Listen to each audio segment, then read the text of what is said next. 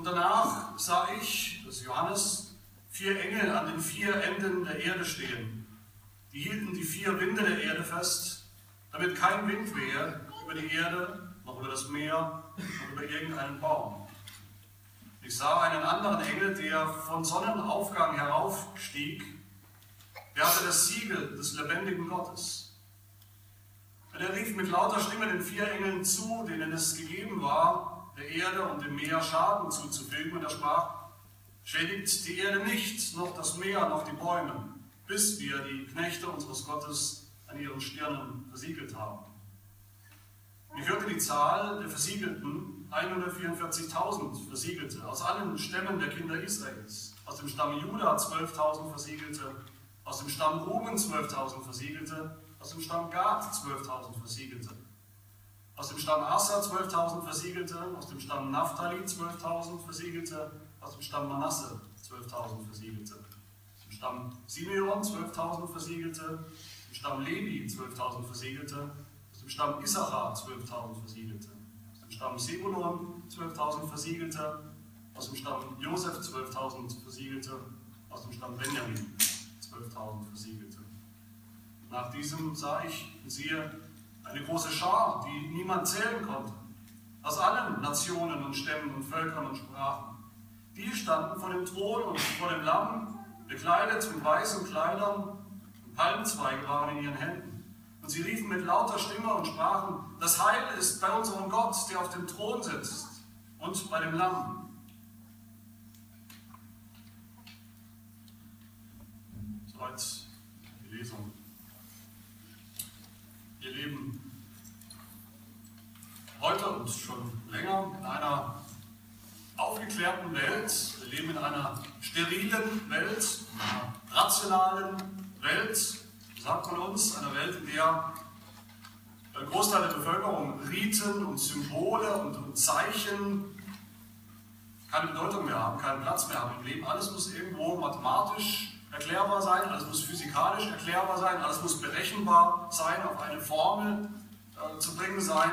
Symbole, Zeichen haben wir verbannt oder schieben wir ab in den Bereich des Aberglaubens oft. Es war gerade ein, ein Merkmal der Moderne oder auch der Aufklärung und es ist bis heute die Geheimnisse der Welt restlos aufzuklären. Bis da kein Geheimnis mehr ist, bis wir alles erklären können, bis wir dann auch alles, das ist natürlich die die Motivation, bis wir dann auch alles in der Hand haben. Alles erklären, wer alles erklären kann, der hat alles in der Hand.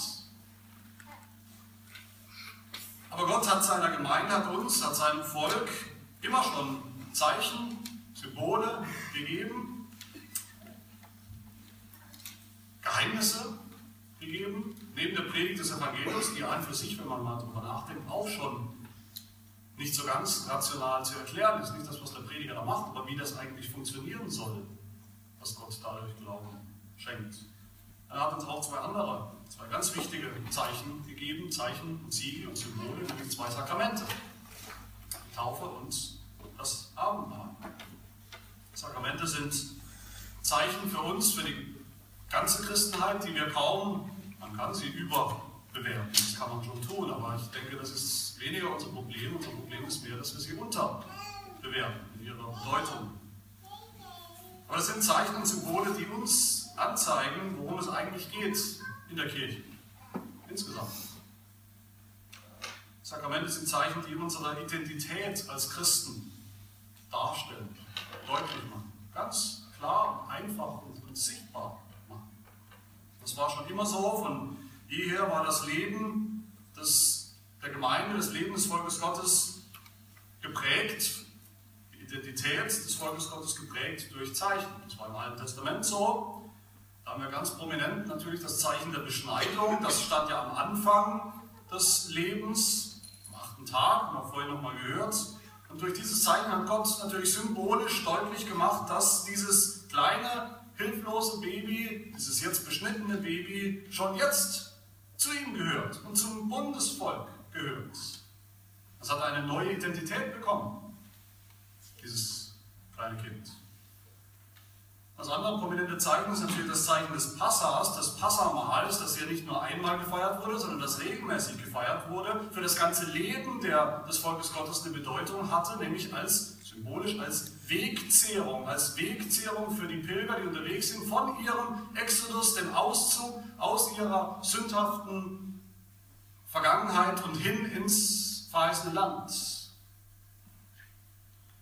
Im Neuen Testament ist es überhaupt gar nicht anders. Wo, worin liegt da? Worin liegt die Identität der Kirche? Schon bei der Geburtsstunde der neutestamentlichen Gemeinde erkennen wir das am Pfingsten, Apostelgeschichte 2. Da lesen wir, was die Gemeinde ausmacht. Ihre Identität. Da spricht Petrus, sprach Petrus, tut Buße und jeder von euch lasse sich taufen auf den Namen Jesu Christi zur Vergebung der Sünden so werdet ihr die Gabe des Heiligen Geistes empfangen. Denn euch gilt die Verheißung und euren Kindern und alle, die ferne sind, so viele der Herr unser Gott herzurufen wird. Diejenigen, die nun bereitwillig sein Wort annahmen, ließen sich taufen. Und es wurden an jedem Tag etwa 3000 Seelen hinzugetan.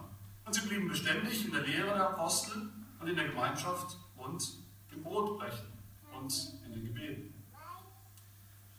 Lehre der Apostel, ist nichts anderes als die Predigt heute, aber dann auch die Taufe und das Brotbrechen. Das macht Gemeinde Jesu Christi aus. diese Symbole, diese Zeichen. Ich denke, wir verstehen manchmal gar nicht mehr so richtig, was eigentlich wichtig, so wichtig sein soll. Was ist so wichtig an diesen Sakramenten?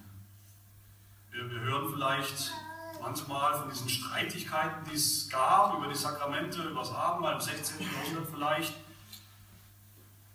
Und wir zucken, zucken innerlich zumindest mit der Schulter und denken, meine Güte, hatten die nichts anderes zu tun, als sich jahrelang, jahrzehntelang zu streiten über das richtige Taufverständnis, über das richtige Abendmahlsverständnis. Haben die nichts Besseres zu tun?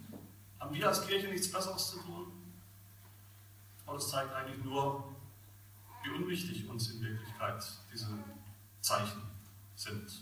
Wir sind schuldig, dass wir das, was Gott für so wichtig hält, eigentlich für relativ unwichtig halten. Wir sind schuldig, weil wir nicht mehr wirklich glauben, dass wir sowas brauchen, dann wir verstehen es nicht und wir glauben nicht, warum brauchen wir wirklich das ganze nett, vielleicht mal ab und zu eine Taufe, vielleicht auch mal das Abendmahl ab und zu, aber brauchen wir das wirklich? Wir sind doch nicht, wir glauben nicht mehr, dass wir schwach sind, dass wir sowas nötig haben.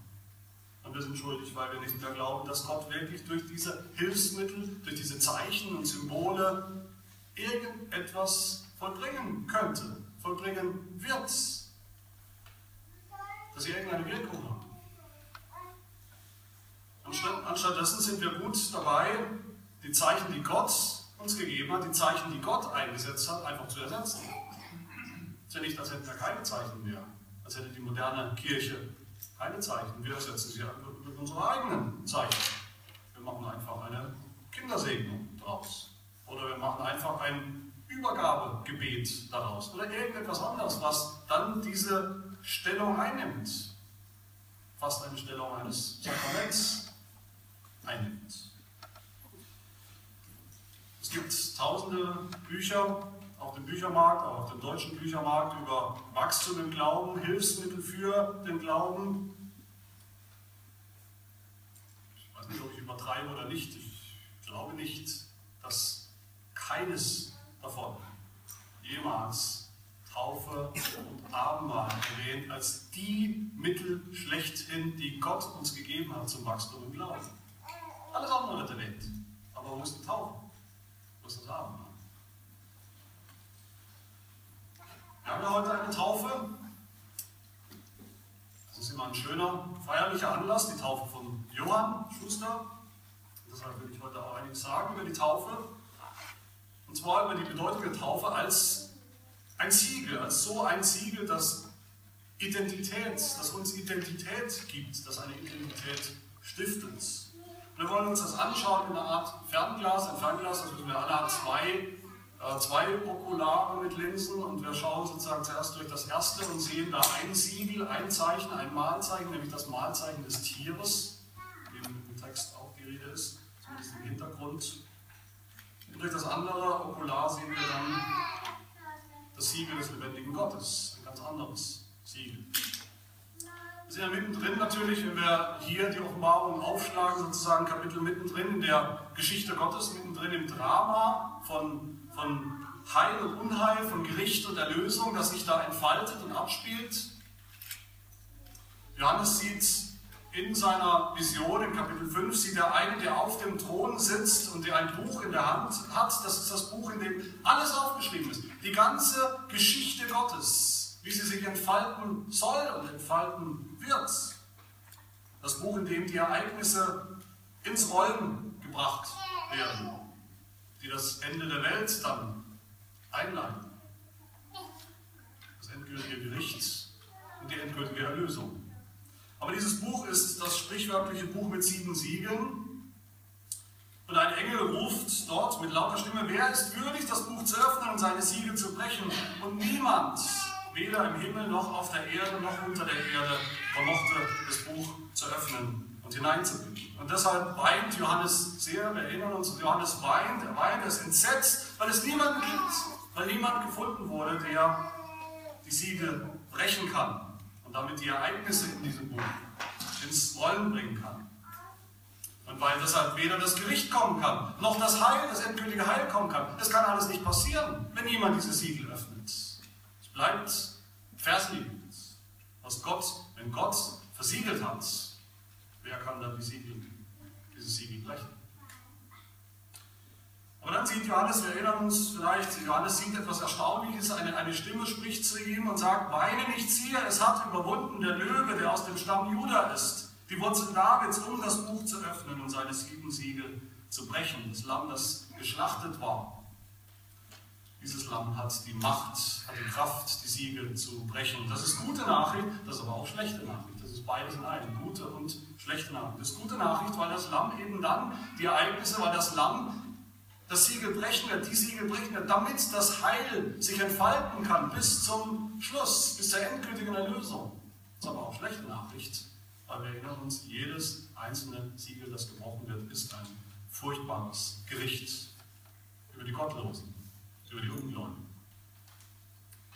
Aber was uns vielleicht neu ist oder wir vielleicht nicht immer sehen und im Kopf haben, ist, dass in dieser dramatischen Geschichte nicht nur das Buch der Geschichte Gottes hat sieben Siegel, sondern alle Menschen haben sieben. In diesem Drama, in diesem Bild, in dieser Vision sind alle Menschen versiegelt. Alle Menschen, die es jemals gab, die es jemals geben wird. Die Gläubigen und die Gottlosen. Alle haben ein Siegel. Entweder sie haben das Siegel, des lebendigen Gottes, von dem hier die Rede ist, das Siegel des Lammes auch, ist dasselbe. Oder sie haben das Siegel des Tieres, das Mahlzeichen des Teufels. Und mit dem fangen wir an. Das ist der Hintergrund des Textes natürlich. Der Engel, der das Siegel des lebendigen Gottes hat, heißt es hier, er ruft mit lauter Stimme den vier Engeln zu, er ruft den Gerichtsengeln zu, das sind Handlanger des Gerichts, denen, denen es gegeben war, ist in Vers 2, der Erde und dem Meer Schaden zuzufügen, die die Macht haben, die Macht, die ganze Schöpfung zu zerstören im Gericht. Ihnen ruft er zu, schädigt die Erde nicht, noch nicht. Noch das Meer, noch die Bäume. Das Gericht wird kommen, das Gericht über alle Ungläubigen wird kommen, das Gericht wird vollendet werden. Das siebte Siegel wird dann danach ja aufgebrochen und damit kommt das Gericht zu seinem bitteren und, und effektiven und vollkommenen Ende. Das Gericht über alle, die nicht das Siegel des lebendigen Gottes haben. Drama der Offenbarung wird uns vor Augen gemalt, dass das herrscht auf der Welt. Ein, ein mächtiges, schreckliches Tier herrscht. Ein Antichrist, wie er auch heißt, der Drache, die alte Schlange, der Satan, all das ist dasselbe Wesen. Und alle, die ihm nachfolgen, das ist immer und immer wieder, alle, die diesem Tier nachfolgen, die dieses Tier anbeten, bekommen sein Zeichen, haben sein Mahlzeichen. In 13 deutlichste Stelle 13, Vers 16, das große, das mächtige Tier, als es dort bewirkt, dass allen, den Kleinen und den Großen, den Reichen und den Armen, den Freien und den Knechten ein Mahlzeichen gegeben wird auf ihre rechte Hand oder auf ihre Stirn.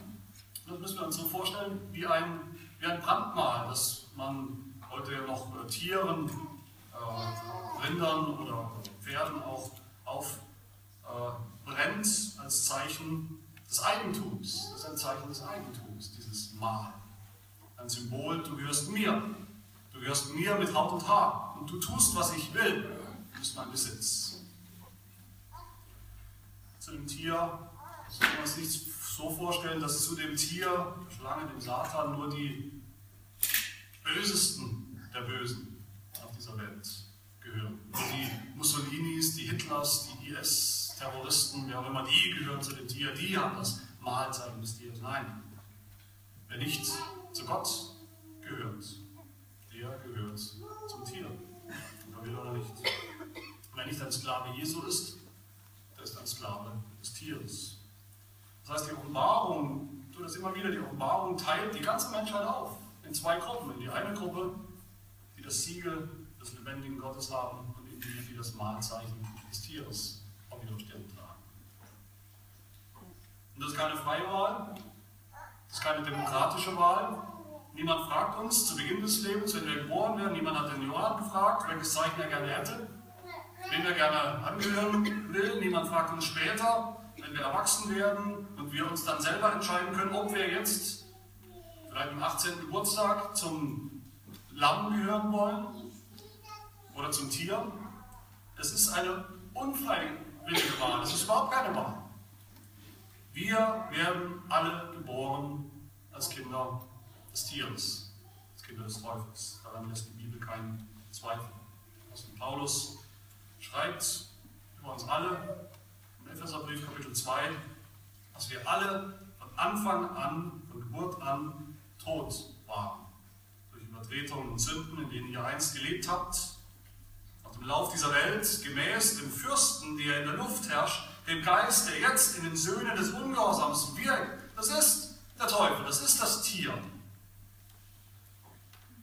Unter ihnen führten auch wir alle einst unser Leben in den Begierden unseres Fleisches, indem wir den Willen des Fleisches und der Gedanken taten. Wir waren von Natur an, sagt er, von Geburt an Kinder Gottes. Nein, Kinder des Zorns. Das geht natürlich völlig entgegen diese die sogenannte aufgeklärte Weltsicht, Weltanschauung, die uns sagt, die uns suggeriert, dass wir alle als freie Menschen auf die Welt kommen. Wir sind alle frei, wir sind alle eine unbefleckte Tabula rasa, wir sind alle moralisch neutral. Aus uns kann mal was werden, wenn wir uns anstrengen. Wir sind alle süße, kleine, unschuldige Wesen, weder gut noch schlecht. Das biblische Drama sagt uns, das ist eine Lüge. Es steht viel, viel schlimmer um uns. Wir haben von Anfang an eine Identität, wir wollen oder nicht eine unvermeidbare, eine religiöse Identität. Wir sind geboren als Sünder. Alle. Selbst so süße kleine Babys wie der Johann.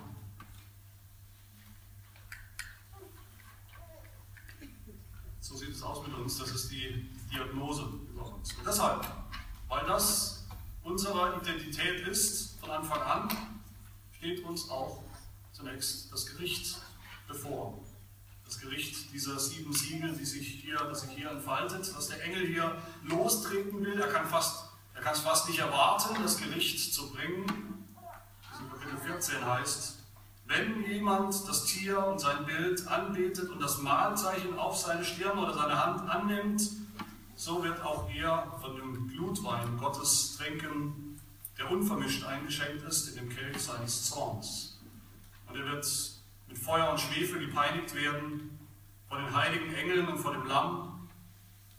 Und der Rauch ihrer Qual steigt auf von Ewigkeit zu Ewigkeit. Und die das Tier und sein Bild anbeten, haben keine Ruhe Tag und Nacht. Und wer das Mahlzeichen seines Namens annimmt. Das ist das, was die erwartet, die das Siegel, das Mahlzeichen des Tieres, des Teufels auf ihrer Stirn tragen. Und wenn das so ist, es ist so. Wenn das so ist, dann fragt die Offenbarung uns im letzten Vers von Kapitel 6, also direkt vor unserem Text, wenn der große Tag des Zorns, des Zorns Gottes kommt, kommen wird, wer kann dann bestehen? Wer diese sieben Gerichte einmal gelesen hat, diese sieben Siegelgerichte, der weiß ohne jeden Zweifel, niemand, niemand wird dem Zorn Gottes entkommen. Niemand. Nur die, anderes Siegel haben. Ein Siegel, das sie davor beschützt und bewahrt. Das ist mein zweiter Punkt, das Siegel des lebendigen Gottes. Also wir haben das hier am Anfang des Textes, bevor die Engel kommen, bevor die Engel die, die Stürme des Gerichtes herbeirufen von allen Enden der Erde, ruft ein Engel ihnen zu, halt noch nicht, schädigt die Erde nichts, noch das Meer, noch die Bäume, bis wir die Knechte unseres Gottes an ihren Stirnen versiegelt haben. Gott selber, der ja das Gericht bringen will und wird. Gott selber drückt hier nochmal auf den Pauseknopf, hält die Geschichte an für einen Moment, um etwas Entscheidendes, etwas Wichtiges selbst zu erledigen, nämlich seine Knechte, sein Volk zu versiegeln. Was bedeutet das, versiegelt zu sein? Fast alles in der Offenbarung hat auch dieses Bild, dieses Symbol, ihre Vorläufer, viele Vorläufer im Alten Testament.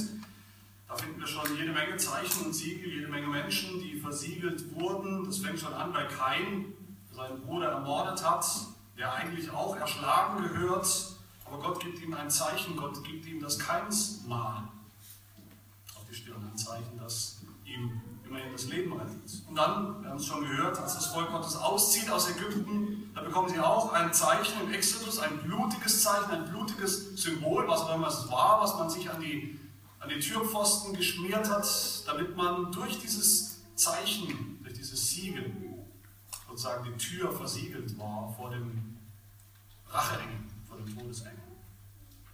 Ich denke, den wichtigsten Vorläufer im Alten Testament finden wir beim Propheten Ezekiel, Kapitel 9. Da lässt Gott auch das Gericht ankündigen. Er schickt seine Gerichtsboten aus, wie wir es hier haben, und dann heißt es, jeder dieser Gerichtsengel oder Boten hatte seine Waffe zum Zerschlagen in der Hand. In ihrer Mitte aber war ein Mann, der trug ein leinenes Gewand und hatte ein Schreibzeug an seiner Hüfte. Diese gingen hinein und stellten sich neben den ehernen Altar. Und der Herr sprach zu ihm, geh mitten durch die Stadt, mitten durch Jerusalem und mache ein Zeichen auf die Stirn der Leute die seufzen und jammern über all die Gräuel, die in ihrer Mitte verübt werden. Zu den anderen aber sprach er, geht hinter ihm her durch die Stadt und er würgt. Euer Auge soll nicht verschonen und ihr dürft euch nicht erbarmen. Tötet, vernichtet Greise, junge Männer, Jungfrauen, Kinder Frauen. Von denen aber, die das Zeichen tragen, rührt niemanden an. das ist auch hier. Das ist dasselbe starke Bild hier. Gott nimmt die, die eben noch das Mahlzeichen des Tieres seit Geburt und bis gerade noch das Mahlzeichen des Teufels an ihrer Stirn haben. Und er wäscht es ab sozusagen und prägt ihnen ein anderes Siegel auf die Stirn mit seinem Brandeisen. Und dieses Siegel, das er seinem Volk gibt, wird sein Volk bewahren in dem Gericht, das kommt, durch das Gericht hindurch. Was genau ist dieses Siegel, das das Volk Gottes bekommt?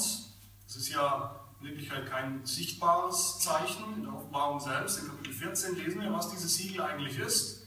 Kapitel 14, Vers 1 und an anderen Stellen heißt es, und ich sah und siehe, das Lamm stand auf dem Berg Zion und mit ihm 144.000, die trugen den Namen seines Vaters auf ihren Stirnen. Das ist das Siegel. Das Siegel ist Gottes. Sie bekommen seinen Namen wie in einer Art Taufe. Gott verbindet sich, Gott verbündet sich mit seinem Volk namentlich, macht sie zu seiner Familie. Was tut dann seinen Bund? Im Bund hat Gott uns seinen Namen geliehen. Bund sind wir mit seinem Namen genannt. Und wer bekommt dieses Siegel? Wer sind die Versiegelten? Es sind hier im Text, heißt es die 144.000. Es ist die, die volle Zahl des Volkes Gottes, des Bundesvolkes, symbolisch natürlich die 12 mal 12.000 der Stämme Israels, also die, die wahren Israeliten, oder wie es im Neuen Testament heißt, das Israel Gottes. Das dann aber auch Vers 9, das sind dieselben Leute. Vers 9 ist es eine große Schar, die niemand zählen konnte, aus allen Nationen und Stämmen und Völkern und Sprachen. Es sind also dann auch die Heiden, die gläubig geworden sind durch das Evangelium. Das heißt, die Versiegelten, das neue Bundesvolk, das sind alle Auserwählten aus den Juden und aus den Heiden. Sie alle haben das Siegel Gottes das Siegel, das sagt, dass sie jetzt zum Bund gehören, dass sie jetzt Eigentum des Bundes Gottes sind. Gott versiegelt uns mit seinem Namen, wie es bei Jesaja heißt: Israel, fürchte dich nicht, denn ich habe dich erlöst, ich habe dich bei deinem Namen gerufen, du bist mein, du bist versiegelt, du gehörst mir. Wir denken gleich wieder, wenn wir sowas hören als aufgeklärte Menschen, es ist doch nur ein Zeichen, es ist doch nur ein Symbol. Das könnten Zeichen und Symbole nichts bedeuten. Aber es ist nicht nur ein Symbol, es ist nicht nur ein Zeichen, es ist nicht nur ein Siegel, es ist ein Siegel, das gilt. Das ist ja gerade das Merkmal von einem Siegel. Siegel verändern die Realität, oder nicht? Wir kennen Siegel, wir kennen Siegel heute noch fast nur noch aus irgendwelchen amtlichen Dokumenten, die noch so wichtig sind, dass man sie versiegeln muss. Und das Siegel, das darauf gesetzt wird, auf dieses Dokument, wenn es gebrochen wird schon, das Dokument herausgenommen wird, das Siegel setzt dieses Dokument eigentlich in Kraft. Es ist nicht wertlos, es hat eine große, eine rechtliche Bedeutung. Das Siegel des lebendigen Gottes, das wir auf unserer Stirn tragen, dieses Siegel tut etwas, vollbringt etwas, es, es rettet uns vor dem kommenden Gericht. Und dieses Siegel stiftet eine neue Identität für uns, für das Volk Gottes christliche Identität. Das heißt, ist jemand in Christus, so ist er eine neue Schöpfung, sagt der Apostel Paulus. Da hat er eine neue Identität. Das Alte ist vergangen, siehe, es ist alles neu geworden. Ein neuer Mensch mit einer neuen Identität. Das Siegel Gottes sagt uns, wer wir jetzt sind. Wir sind immer noch Sklaven, wir haben immer noch ein Mahlzeichen, ein Brandmal sozusagen. Aber wir sind jetzt Sklaven Gottes. Nummer 6 sagt Paulus, ruft förmlich aus. Wisst ihr nicht, wem ihr euch als Sklaven hingebt, um ihm zu gehorchen, dessen Sklaven seid ihr und müsst ihm gehorchen. Es sei der Sünde, dem Tier, zum Tode, das ist die eine Möglichkeit, Sklave zu sein, oder dem Gehorsam zur Gerechtigkeit. Gott aber sei Dank, dass ihr Sklaven der Sünde gewesen seid. Jetzt aber seid ihr Sklaven Christi, der sein Mahlzeichen. Siegel wird für uns greifbar und sichtbar in der Taufe. Die Taufe zeigt uns, wir sind der Sünde gestorben, wir sind dem alten Sklaventreiber, dem Satan, unserem alten Besitzer gestorben. Wir haben sein Mahlzeichen abgelegt, es wurde uns abgewaschen. Wisst ihr nicht, Paulus nochmal, liebe Gemeinde, dass wir alle, die wir in Christus hineingetauft sind, in seinen Tod getauft sind. Wir sind also mit ihm begraben worden durch die Taufe in den Tod, damit gleich wie Christus durch die Herrlichkeit des Vaters aus den Toten auferweckt worden ist, so auch wir in einem neuen Leben wandeln, in einer, mit einer neuen Identität. Ich denke, es braucht uns nicht zu überraschen, wenn wir sehen, dass genau das dann die Lehre unserer Bekenntnisse ist zur Taufe. Was sagen unsere Bekenntnisse zur Taufe? Das allererste, was wir sehen, wenn wir reinschauen in unsere Bekenntnisse zur Taufe, ist, dass die Taufe was ist? Ein Zeichen und ein Siegel. Heidelberger Katechismus, Frage 66. Was sind Sakramente? Es sind sichtbare, heilige Wahrzeichen und Siegel. Das, das übersieht man leicht. Man denkt, das kann schon ein Siegel oder ein Zeichen von bedeuten. In der Taufe bekommen wir sichtbar, greifbar, spürbar das Siegel des lebendigen Gottes. Sichtbar für uns selbst. Das Baby spürt das, auch wenn es nicht begreift, was passiert. Es ist sichtbar, es ist spürbar, es ist ein Zeichen von, von Bedeutung. Sichtbar, spürbar für die Eltern, die Familien, die dabei sind. Sichtbar für die ganze Gemeinde, die ganze Kirche. Sichtbar auch für die ganze Welt. möchte schließen mit vier praktischen Nutzen, die sich ergeben, die sich ergeben aus dieser Tatsache, dass die Taufe ein Siegel ist für uns. Das ist schon angeklungen, die Taufe stiftet, spendet uns eine neue Identität. Das Siegel des lebendigen Gottes, von dem hier die Rede ist, ist nicht die Taufe. In dieser Passage ist nicht direkt die Rede von der Taufe. Aber die Taufe ist ein, ein Ausdruck, eine sichtbare, greifbare Form dieses Siegels. Und dieses Siegel unterscheidet uns. Es unterscheidet uns von all denen, die das andere Siegel, das Mahlzeichen des Tieres haben. Es versetzt uns, wie gesagt, in einen neuen Stand. So finden wir das in unserem Bekenntnis, auch in unserem Bekenntnis, im niederländischen Bekenntnis, Artikel 34, da heißt es über die Taufe, wir glauben und bekennen, dass Jesus Christus mit Abschaffung der Beschneidung die Taufe an ihre Stelle gesetzt hat, durch die wir in die Kirche Gottes aufgenommen werden und von allen anderen Völkern und Religionen uns unterscheiden, als ihm allein geweiht, dessen Mal und Abzeichen wir tragen. Wir tragen sein Mal und Abzeichen. Das wird deutlich in der Taufe. Das unterscheidet uns von allen anderen Menschen auf der Welt. Versammelt sind, die 144.000, ist das Bundesvolk Gottes natürlich. Wie kommt man da rein? Wie kommt man da rein in dieses Bundesvolk Gottes? Wie wird man einer der Versiegelten? Natürlich durch den Glauben. Wer glaubt an Jesus Christus, wer glaubt an das Evangelium, der ist Teil der 144.000, so wie es bei Abraham war. Abraham, Römer 4, sagt Paulus, Abraham empfing das Zeichen der Beschneidung als Siegel der Gerechtigkeit des Glaubens, den er schon hatte. Er hatte Glauben und deshalb hat er das Bundeszeichen bekommen. Aber es gibt noch einen anderen Weg hinein in das Bundesvolk, nämlich durch die Geburt. So war es bei Abrahams Sohn, Isaac. Er hatte nämlich noch keinen Glauben als Baby, nichts, was darauf hingedeutet hätte, dass er wiedergeboren war, dass er gläubig geworden ist als Baby, aber er hat auch dasselbe Siegel bekommen wie sein Vater. Beschneidung als Zeichen und Siegel des Bundes. Und auch für ihn hat das eine Bedeutung gehabt, sonst hätte Gott es ihm nicht gegeben. Auch für ihn bedeutete dieses Siegel eine neue Identität. Auch er wurde, so wie wir es gerade gehört haben, im Bekenntnis in die Kirche Gottes aufgenommen, von allen anderen Völkern und Religionen unterschieden, als ihm, als Gott allein geweiht, dessen Mal und Abzeichen er jetzt trug für den Rest seines Lebens. Das Zeichen der Taufe lässt sich nicht auswaschen, abwaschen. Auch wenn Isaac noch nicht gläubig war, auch wenn Johann, der heute getauft wird, noch nicht gläubig ist, soweit wir wissen, wir können überhaupt nichts sagen darüber, wir erkennen nichts an ihm vom Glauben, bekommen das Siegel Gottes nicht in erster Linie, weil wir gläubig sind, sondern weil Gott uns eine neue Identität schenkt im Bund.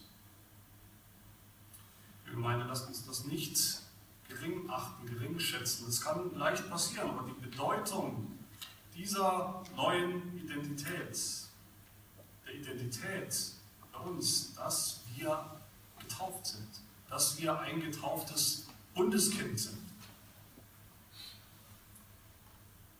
Das hat eine große Bedeutung. Eine riesig große Bedeutung für unsere Kinder, dass sie herein, heranwachsen mit dieser neuen Identität oder in diese neue Identität hinein, unter diesem Siegel, unter diesem positiven Vorzeichen heranwachsen. Nicht unter diesem anderen negativen Zeichen.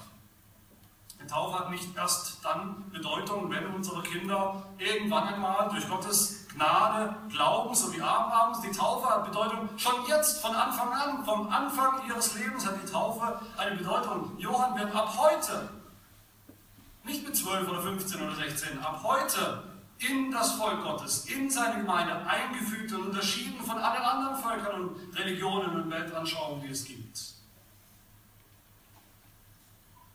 Und so macht auch Sinn, was der Apostel Paulus sagt, was viele nicht verstehen, was er sagt über die Kinder, von Gläubigen, Kinder in der Gemeinde. Was sagt er im ersten Korintherbrief, Kapitel 7? Sie sind nicht unrein, sie sind nicht einfach Kinder des Zornes und des Teufels, sondern sie sind was? Sie sind heilig, sagt er. Heilig heißt nicht vollkommen, sündlos, alles natürlich nicht, aber er sich selber widersprochen.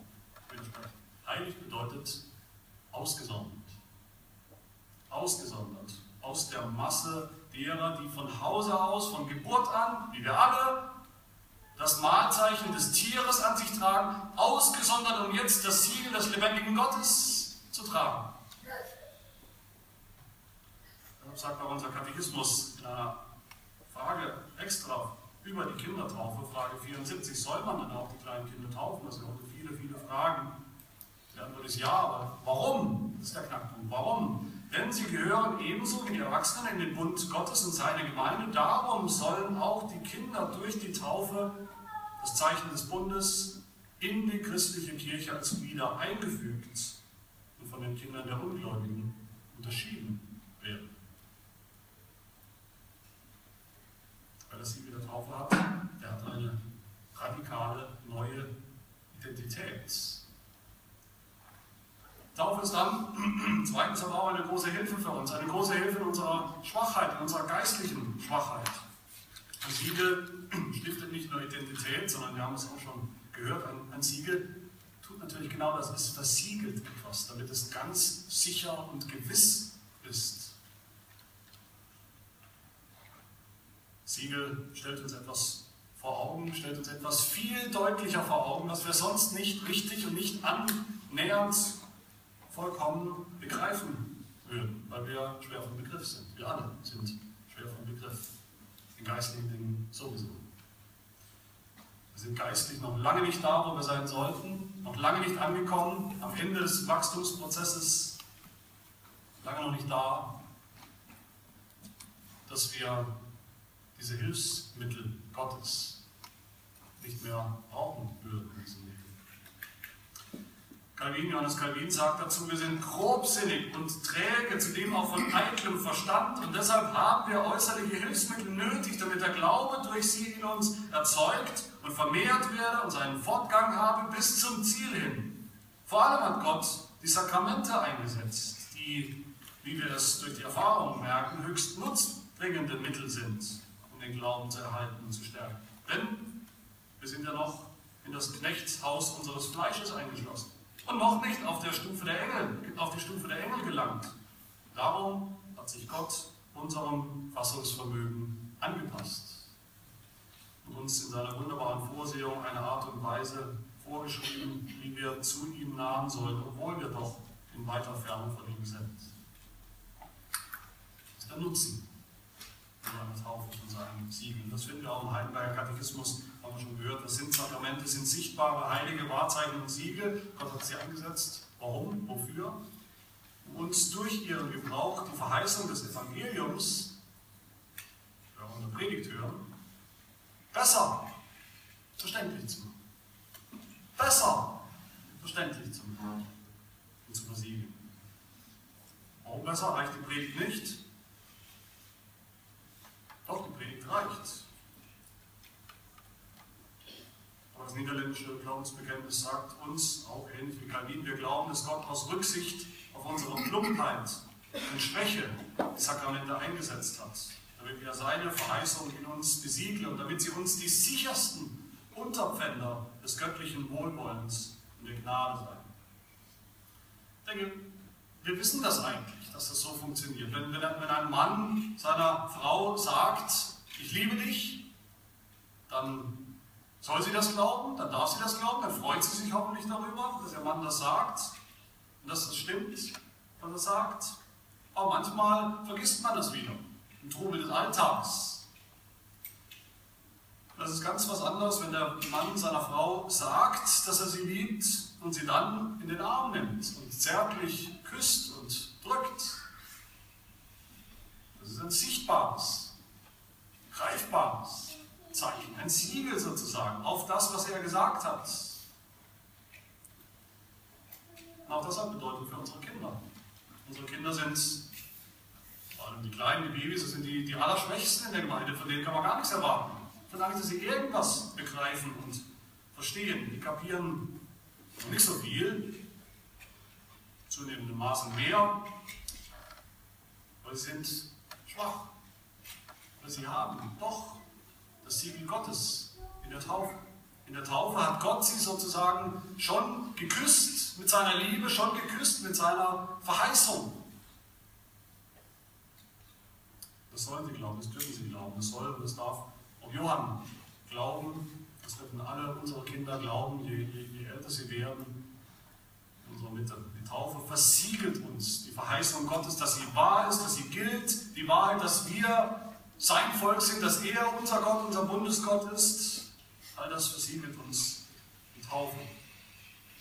Und das Dritte, was ich euch mitgeben will zur Taufe, die Taufe ist ein, ein echtes Mittel, durch das Gott wirkt, ein echtes Gnadenmittel, durch das er Gnade schenkt, uns Gnade schenkt. Wie werden wir gerettet? Wir werden gerettet allein durch den Glauben. Wir werden gerettet, wir werden erlöst allein durch den Glauben. Aber woher soll der Glaube kommen? Woher kommt der Glaube normalerweise? Wie schenkt uns Gott Glauben? Heidelberger sagt, greift das, genau das auf in Frage 65. Wenn nun allein der Glaube uns Anteil an Christus und seinen Wohltaten gibt, woher kommt solcher Glauben? Die Antwort, der Heilige Geist wirkt den Glauben in unseren Herzen durch die Predigt des Heiligen Evangeliums und bestätigt ihn durch den Gebrauch der heiligen Sakramente. Gott tut das. Gott tut das, wo er will und wann er will, bei wem er will. Aber er tut das. Er hat das versprochen, dass er das tut durch diese Mittel. Taufe als, Siegen, als Zeichen und Siegel ist kein leeres Versprechen. Es ist ein Mittel, durch das Gott selber Gnade wirkt und Glauben schenkt. Die Taufe wirkt. Glauben muss dazukommen. Taufe macht uns nicht gläubig, macht uns nicht zum Christen. Der Glaube muss dazukommen. Johann muss eines Tages selber glauben, selber Glauben ausdrücken, selber den Glauben bekennen. Unsere Kinder, die heranwachsen, müssen vorbereitet werden, müssen sich selbst vorbereiten, müssen, sollen eines Tages ihren Glauben, ihren eigenen Glauben bekennen. Wir sehen das gerade hier in diesem Text vielleicht deutlicher als irgendwo anders, dass dieses Siegel oder Siegel, Siegel, um die es hier geht, Segen und Fluch beinhalten. Oder nicht? Segen für die, die glauben, aber Fluch für die, die nicht glauben. Fluch für die, die immer nur das Mahlzeichen des Tieres haben, Fluch für die, die zwar vielleicht das Siegel der Taufe äußerlich, dieses Zeichen empfangen haben, aber die nie glauben, die nie antworten mit Glauben. Sie gehören am Ende nicht zu den 144.000, der großen Schar. So sollen wir, so, so, wollen wir auch als, als Eltern unsere Kinder er, er, ermutigen, ermuntern im Glauben, aber nicht mit Druck, sondern indem wir darauf vertrauen, dass die Taufe selbst eines dieser Mittel, dieser Gnadenmittel ist, durch das Gott versprochen hat zu wirken, so wie er durch die Predigt versprochen hat zu wirken und zu retten. Und das ist das letzte, oder der letzte, sicher der größte Nutzen der Taufe, dass sie ein Siegel des Heils ist, der Erlösung. Die Taufe ist ein Siegel des ganzen Evangeliums. Wer versiegelt ist mit dem Siegel des lebendigen Gottes durch den Glauben an das Lamm, das geschlachtet war, das sein Blut vergossen hat, der gehört zu denen, die hier am Ende ausrufen mit lauter Stimme und sprachen, das Heil ist bei unserem Gott, der auf dem Thron sitzt und bei dem Lamm. Unser Heil ist bei ihm. Das ist ihr Bekenntnis, dass es so ist, dass sie angekommen sind. Meine Lieben, lasst uns alle, wenn wir jetzt gleich sehen in der Taufe, wie das aussieht, wenn ein Bundeskind das Siegel des lebendigen Gottes empfängt, sichtbar, spürbar empfängt, lasst uns Gott danken zuerst für diese neue Identität, die wir haben, die wir getauft sind. Die Identität, die wir haben durch dieses Siegel. Als ein heiliges Volk. Lasst uns Gott danken, dass er sich so an unsere geistliche Schwachheit, Langsamkeit, Trägheit angepasst hat, dass er uns so ein kostbares und, und klares, deutlich, einfach verständliches Zeichen und Siegel gegeben hat, damit wir sehen, damit wir spüren, wie er uns liebt und dass er uns liebt. Und lasst uns glauben, dass die Taufe selbst ein Mittel ist, zusammen mit der Predigt, zusammen mit dem Abendmahl, durch das Gott Gnade schenkt, Glauben stiftet, Glauben erzeugt, Glauben stärkt bei uns und bei unseren Kindern. Besonders wir beide, der andere ist, glaube ich, gerade abseits, aber Raphael und Anna, ihr sollt und dürft darauf vertrauen, dass die Taufe ein, ein Siegel des ganzen Heils ist. Eurem Johann, was Gott ihm versprochen hat. Und wir als Gemeinde, Teil der 144.000, als Teil der großen Schar, die man zählen kann, wir wollen das auch glauben. Wir sollen mehr und, aktiver uns, uns stützen und festhalten an diesem Siegel, das Gott uns gegeben hat. Dann werden wir auch einst vor dem Thron stehen und vor dem Lamm, wie es hier heißt im Text, als Versiegelte gekleidet mit weißen Kleidern, in weißen Kleidern der Vergebung, der Vergebung unserer Sünden, mit Palmzweigen in unseren Händen, Palmzweigen der Anbetung unseres Gottes, der all das vollbracht hat. So werden wir Gott loben und preisen, dass er die Erde nicht geschädigt hat, die Erde nicht zerstört hat mit seinem vollkommenen Gericht. Licht, bevor er uns, seine Knechte, versiegelt hat, auf unseren Stirn mit seinem Siegel, mit dem Siegel